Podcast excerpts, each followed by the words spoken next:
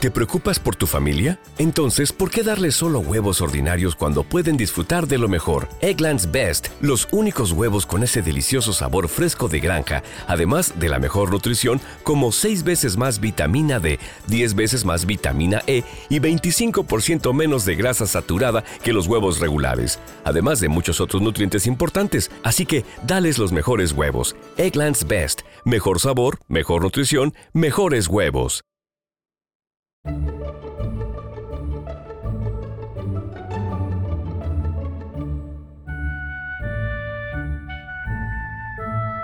Bienvenidos a Trasteando en la Escuela con Marta Ferrero.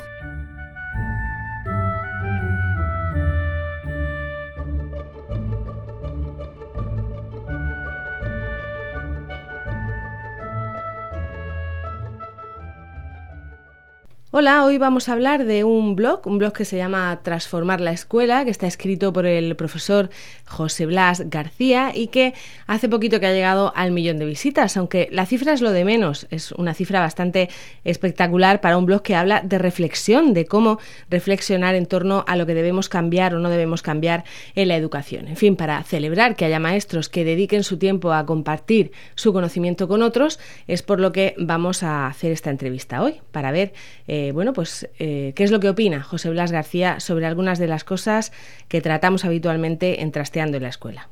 Vamos a ver si conseguimos respuesta para estas preguntas con el invitado de hoy. Hoy queríamos acercarnos a conocer un poco mejor un, blog, un blog del que es responsable el, el, maestro, el profesor José Blas García, quien tenemos al teléfono. Buenos días. Hola, buenos días, Marta. Bueno, un, blog que hace poquito llegaba al, millón de, visitas, que fue por lo que vimos, que te felicitaba muchísima gente en, Twitter por el seguimiento que tienes y que además a mí me llama la atención porque tiene mucho seguimiento y sin embargo es un blog que no habla de, del día a día de un, de un profesor en un aula, como otros que hemos, que hemos comentado ya en Trasteando en la Escuela, sino que es más de reflexión, ¿no? Eh, ¿Cómo lo describirías, José?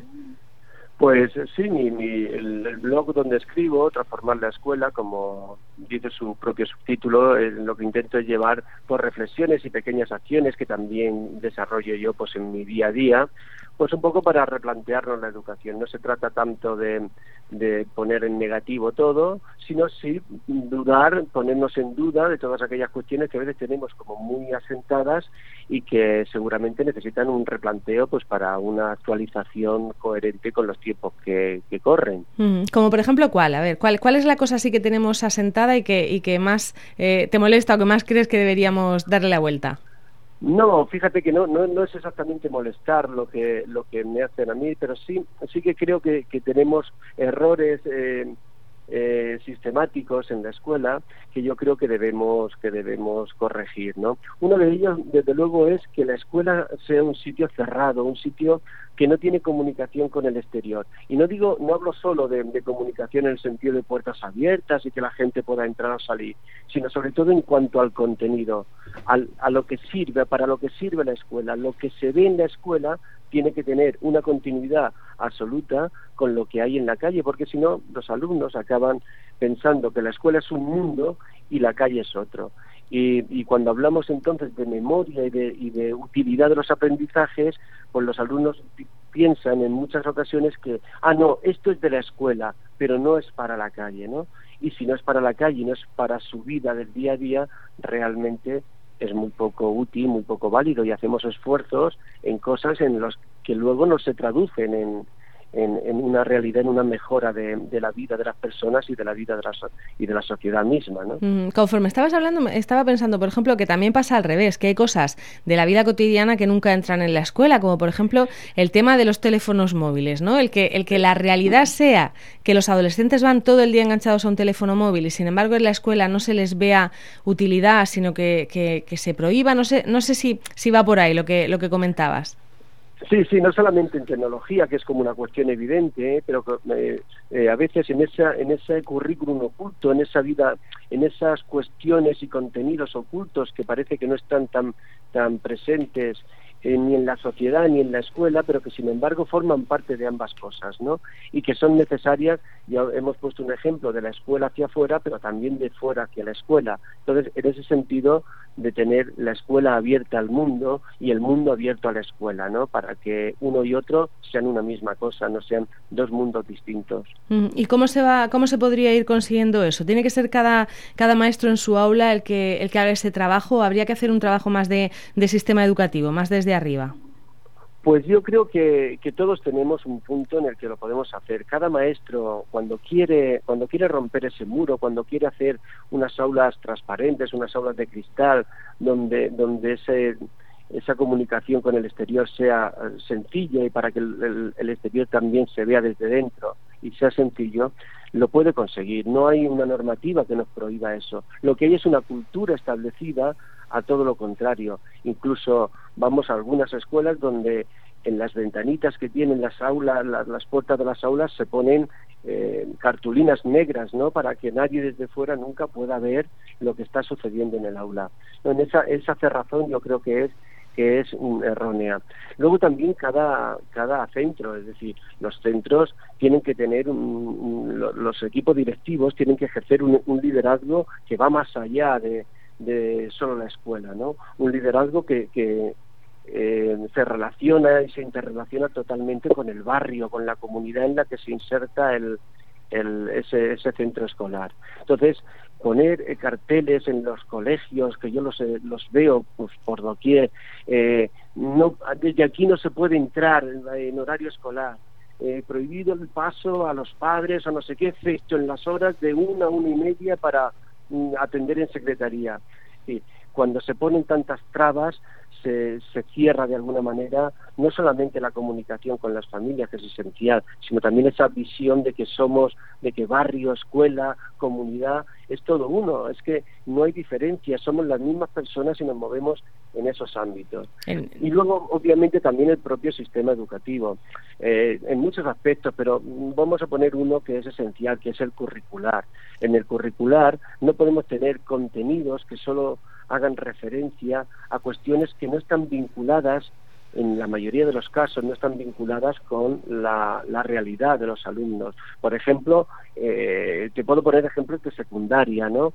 Eh, raramente no hay ningún contenido que sea sexualidad más allá de la de la, de la descripción de, de los órganos eh, sexuales genitales de, de las personas, ¿no? Y sin embargo, la sexualidad es un contenido imprescindible para poder trabajar y para poder desarrollar eh, lo que los alumnos eh, adolescentes necesitan. De hecho, luego tenemos todas estas problemáticas que tenemos con el, la percepción y el control de lo que es la sexualidad en los jóvenes.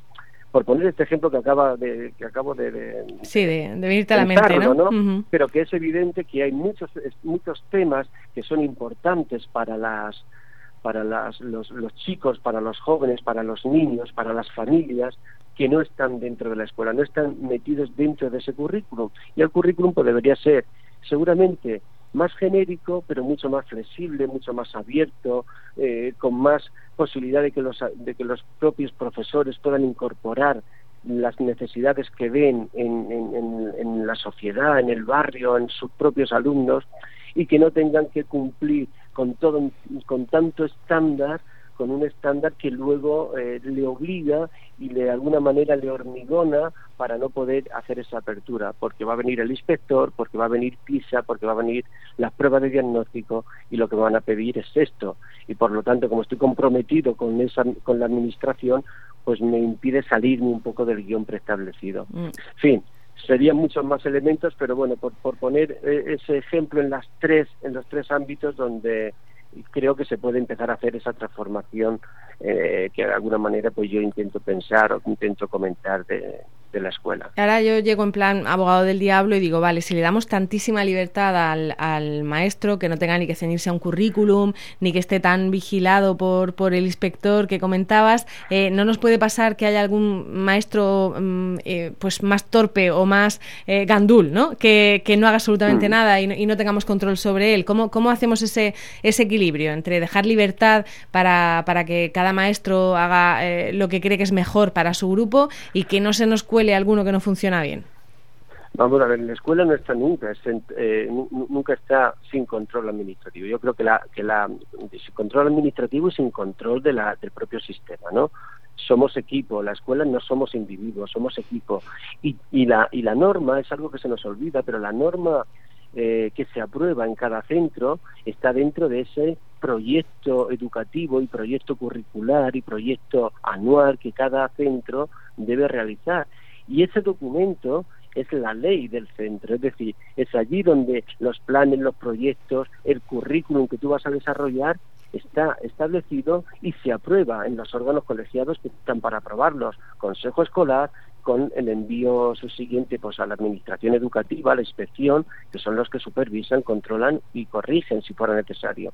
Por lo tanto, es decir, que haya flexibilidad y que haya libertad para poder pensar ¿eh? esto que llamamos, yo creo que, que, a los maestros nos han desprofesionalizado de alguna manera porque no nos dejan pensar, nos dan el currículum establecido, los libros de texto eh, eh perfectamente delimitados, 1, 2, 3, 4, página 17, ejercicios 11 y 12, perfectamente continuados, y eso nos ha hecho que nuestra profesión pierda valor, porque parece ser que cualquiera que coge un libro de texto o cualquiera que sigue un currículum preestablecido de manera sistemática puede desarrollar un, una, una lección, una clase, un, curso, ¿no? Y yo creo que eso es algo que debemos reivindicar. Si lo reivindicamos, es porque eso nos trae en, en contraprestación de la reivindicación, nos trae exigencia, exigencia de compromiso para que todo esto pueda realmente transformarse pueda realmente cambiar. Que todos los que los planes educativos no sea una cosa, eh, o sea, que esos planes de centro no sea un copia y pega del año anterior, como son muchas veces, ¿no? Efectivamente. Yo creo que la discusión, el debate, eh, el criterio, el, pensamiento distinto, el saber aquello que no motivó, que no gustó, que no te motivó a ti mismo como profesor, como maestro, y que no motivó a ti con tu compañero porque lo habéis hablado y lo habéis llevado juntos, pues que eso hay que cambiarlo. Si a ti no te ha motivado, ¿cómo le va a motivar a, a los alumnos? Si a ti te ha parecido que era como pasar dos semanas sin, sin haber mejorado nada en tus alumnos, más allá de saberse unos contenidos que después iban a, a reflejar en un examen, pero que realmente no tiene mayor transferencia en su vida, en su entorno, y, que eso no repercute, por tanto, en mejorar su propia capacidad y su propia competencia, pues realmente eso hay que cambiarlo y tienes que ser lo suficientemente crítico, tienes que tener criterio profesional para saber que eso eh, puede hacerse de otra manera. Si lo sabes, inténtalo de otra manera. Puede que no estés perfectamente eh, ajustado en el primer año, pero después de, varias intentonas en ese proceso que tanto se nos llena la boca decirlo, investigación-acción, pues yo creo que en la investigación, revisión, puesta en práctica, acabamos reajustando bastante lo que nosotros queremos. Y, desde luego ahí es donde, donde demostramos nuestra profesión. Eh, yo sabes que hay un eterno debate siempre entre los maestros y los y los ingenieros, ¿no? Parece que es que los maestros no como nuevo cliente de Western Union, puedes disfrutar de una tarifa de envío de 0 dólares en tu primera transferencia internacional de dinero en línea. Envía dinero a los tuyos en casa de manera rápida, fácil y conveniente. Visita westernunion.com o descarga nuestra app hoy mismo y tu primera tarifa de envío corre por nuestra cuenta. Aplican ganancias por cambio de moneda. No disponible para tarjetas de crédito y envíos a Cuba. Servicios proporcionados por Western Union Financial Services Inc. NMLS 906983 o Western Union International Services LLS NMLS 906985. Tengan tecnología, no sepan algo que los demás carecen y por lo tanto, igual que los ingenieros hacen un puente, los maestros deberían hacer puentes que nadie más supiera hacer, nadie más que no fuera profesional, quiero decir, ¿no? Entonces, bueno, pues en, la reivindicación de esa profesionalización del docente lleva implícita una eh, movernos del sitio establecido, esa famosa eh, la zona de confort, ¿no? de confort, ¿no? Esa famosa zona de confort. Pues hay que salir un poco de ahí y, claro, de tener el tema preparado para dentro de dos quincenas o de una quincena, el, estar todos los días, pues, debatiendo, comentando, trabajando coordinado con tus compañeros para generar un producto, un producto de enseñanza muchísimo mejor, ¿no? Hablamos mucho de, innovación educativa, se ha convertido casi en un, en un mantra. De hecho, en Trasteando en la Escuela es, es a lo que nos dedicamos, a mirar todas esas eh, prácticas que nos parecen novedosas. Pero eh, me da la sensación de que también hay mucho de postureo, ¿no? Se ha puesto de moda y ahora parece que todo el mundo tiene que poner la etiqueta de que está innovando, de que está haciendo eh, cosas rompedoras. ¿Estás de acuerdo con eso o, no? ¿O no es postureo? Mm, totalmente, totalmente. Yo creo, creo que hay mucho postureo, creo que hay mucho humo, ¿eh? que hay gente, bueno, ya sabes que yo soy defensor de la innovación, esto vaya por delante, ¿no? Pero luego es verdad que dentro, que dentro de la innovación se está vendiendo mucho mercado, se está vendiendo mucho postureo, se está vendiendo muchas eh, acciones que no son de aprendizaje profundo, de aprendizaje serio, de aprendizaje coherente con, con lo que necesitamos y que solo y que solo se quedan en, esa innovación.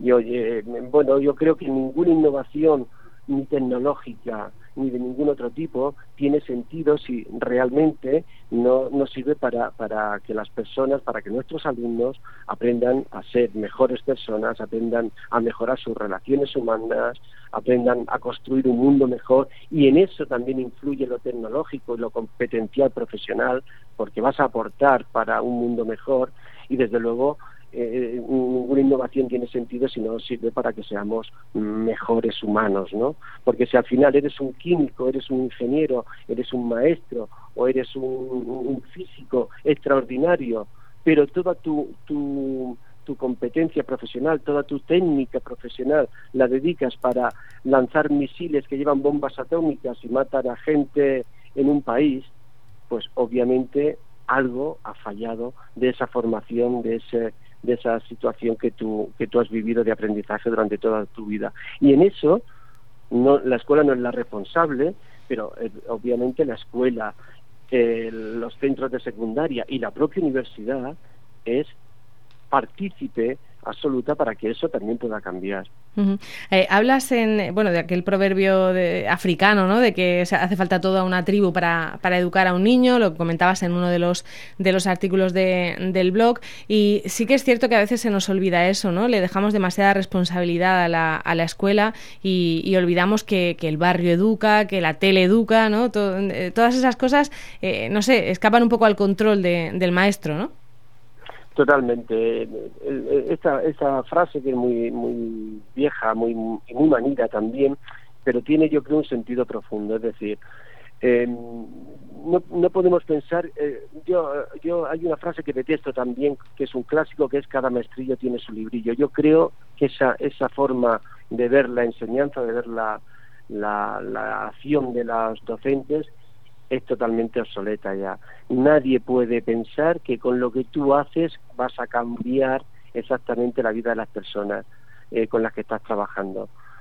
Tiene que ser lo que tú haces, pero en coordinación con lo que, con de esa, o sea, de manera individual con esa persona, pero también con sus compañeros, que son los vecinos que va a tener, las, las parejas, eh, las parejas y los matrimonios y las relaciones futuras que se van a mantener y todo eso tiene que estar de alguna manera coordinado. Todo eso es tribu, pero es que también la tribu son las familias, la tribu son los demás compañeros de, la propia clase, la tribu es en la biblioteca, la tribu es el propio barrio.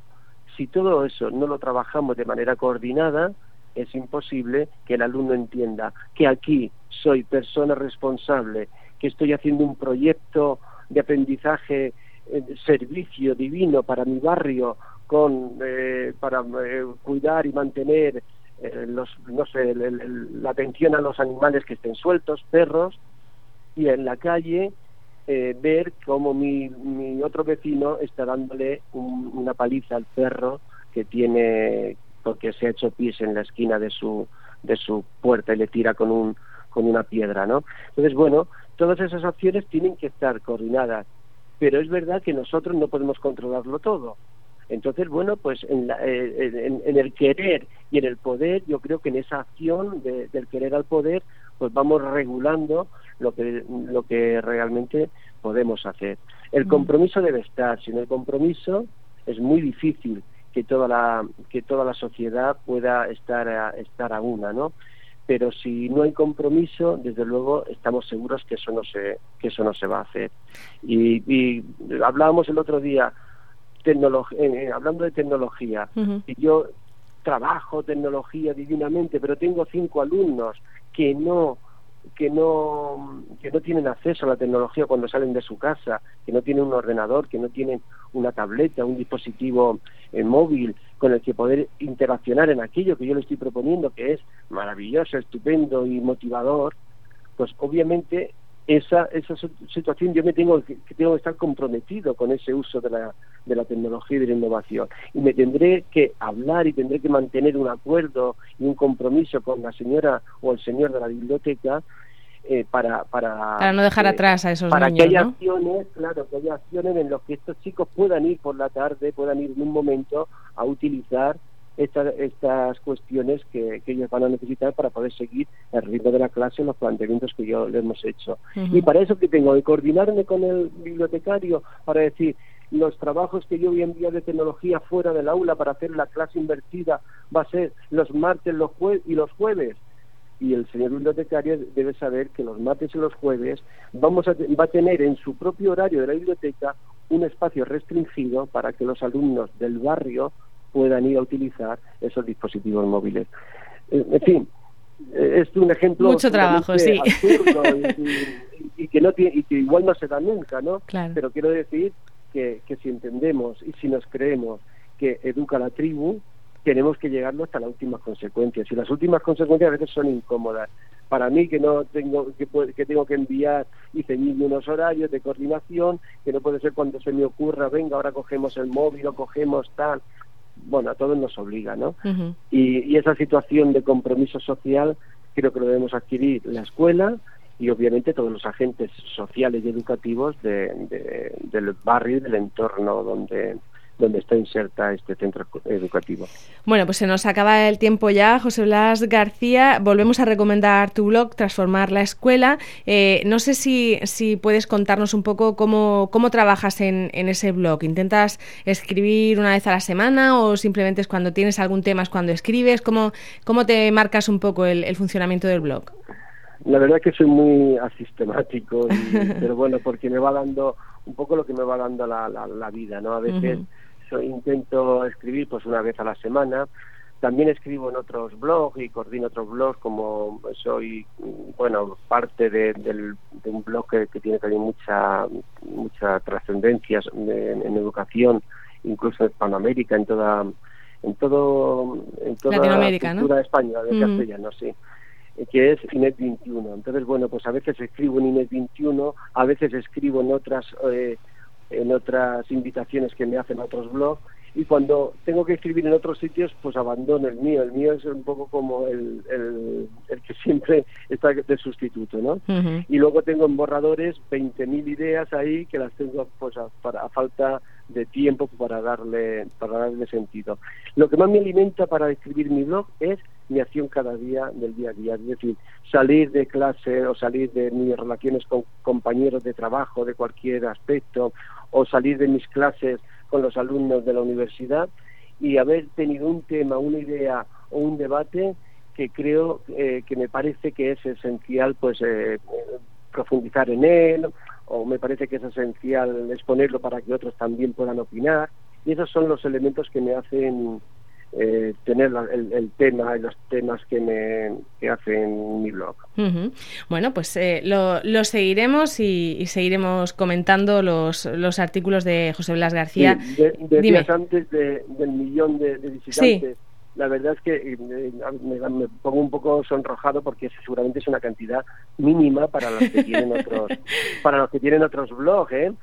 pero bueno pues a mí me a mí me parece que, en, el poco tiempo que lleva transformar la escuela en este nuevo formato haber llegado a esa cantidad pues no solamente, no, no es que diga, ah, qué bien, sino lo que a mí me pone es un poquito en el borde del, del abismo, decir, qué compromiso, qué, qué, qué, eh, qué responsabilidad el, el, que haya tanta gente que confía, o bueno, que confía, o que, que le gusta reflexionar conmigo, o comentar conmigo las cuestiones que aquí que aquí expongo. Sí, las cifras. Es el único el único sentido. Claro. Solo de menos, pero nos ha dado la excusa nos ha dado la excusa para llamarte y, reflexionar un poquito en, voz alta los dos. Muchísimas gracias por atendernos.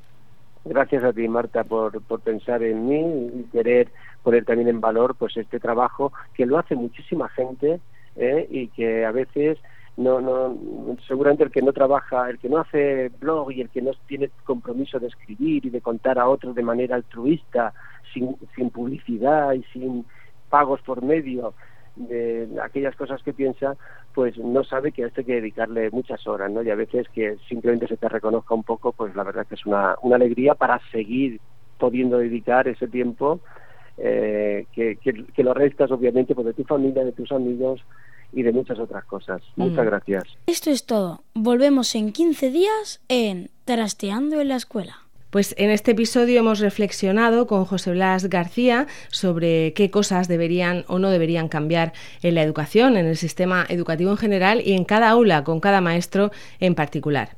Y para terminar, me gustaría recomendaros otro de los podcasts de la red de Milcar FM. Se trata de Cinema TV. Es un podcast en el que todos los que estamos colaborando con Emilcar, pues quedamos de vez en cuando para hablar de cines, de series, de cosas que nos interesan. Y en esta ocasión, en un capítulo que aún no he escuchado, pero que seguro que me va a encantar, han hablado de la última, del estreno de este mes, que es Los Vengadores Infinity War. Seguro que va a merecer la pena por los compañeros de la red que se han juntado para hacer ese podcast, así que no te lo pierdas.